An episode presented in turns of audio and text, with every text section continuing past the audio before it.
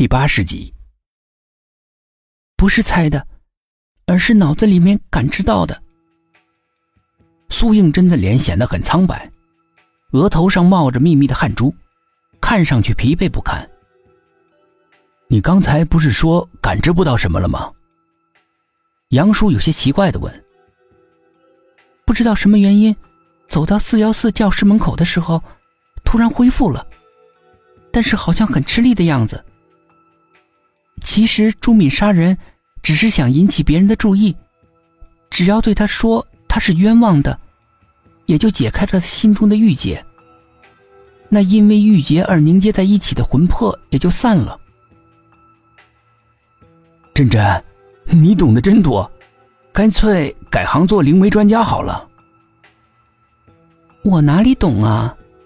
这些还不是听以前一个邻居奶奶说的。苏应真说到这里，突然间停了下来。不知道怎么的，记起了在医院里面做的那个奇怪的梦来。难道梦里面的那个老奶奶就是他记忆模糊的邻居奶奶？可是那个小女孩是谁呢？自己在梦里面为什么会对他们有那么强烈的亲切感？那种感觉，大家先不要在这里讨论了。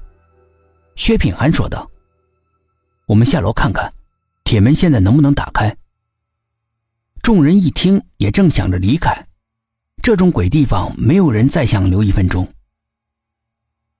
一到了一楼，董一奇就迫不及待的冲向了铁门，他用双手用力的摇着，沉闷的大厅里面立刻响起了震耳欲聋的咣当声。但是铁门仍然是紧紧的闭着。只有惨白的月光从门缝里面挤进来，在地板上投下奇怪的影子。众人的心一下子从满怀希望，到跌入了失望，心情全都变得异常的沉重，就像是心上压了一座大山一样，让人喘不过气来。空气变得死一样的安静。头，试着给胡校长打电话。让他带人来救我们。沈志远打破了宁静。薛品涵想了一下，他拿出手机拨通了胡校长的电话。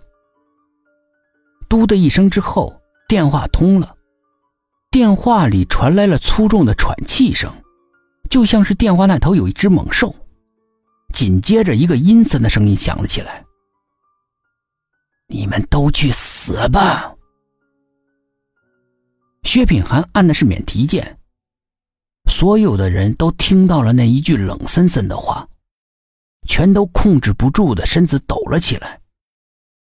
那个声音太可怕了，简直就不是人类所发出来的，就像是地狱里面的鬼魂发出的声音。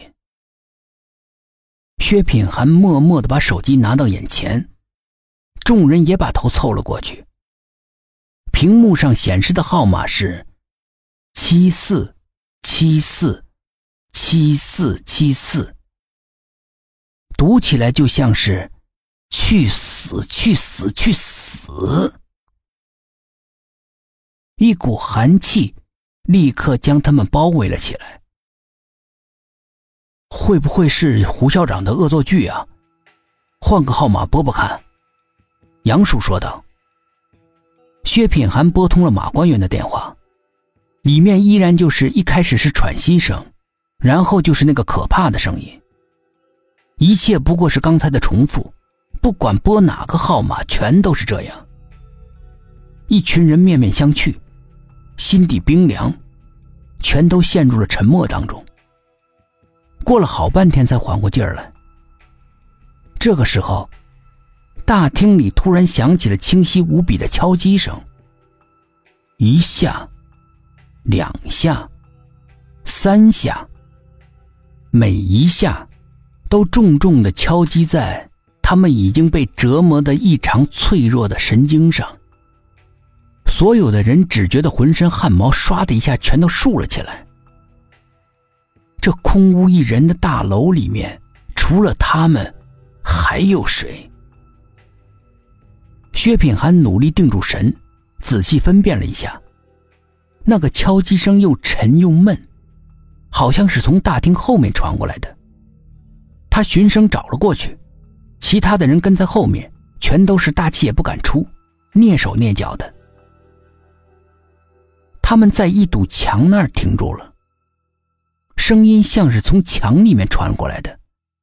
众人心头一凛，墙里面怎么会有声音呢？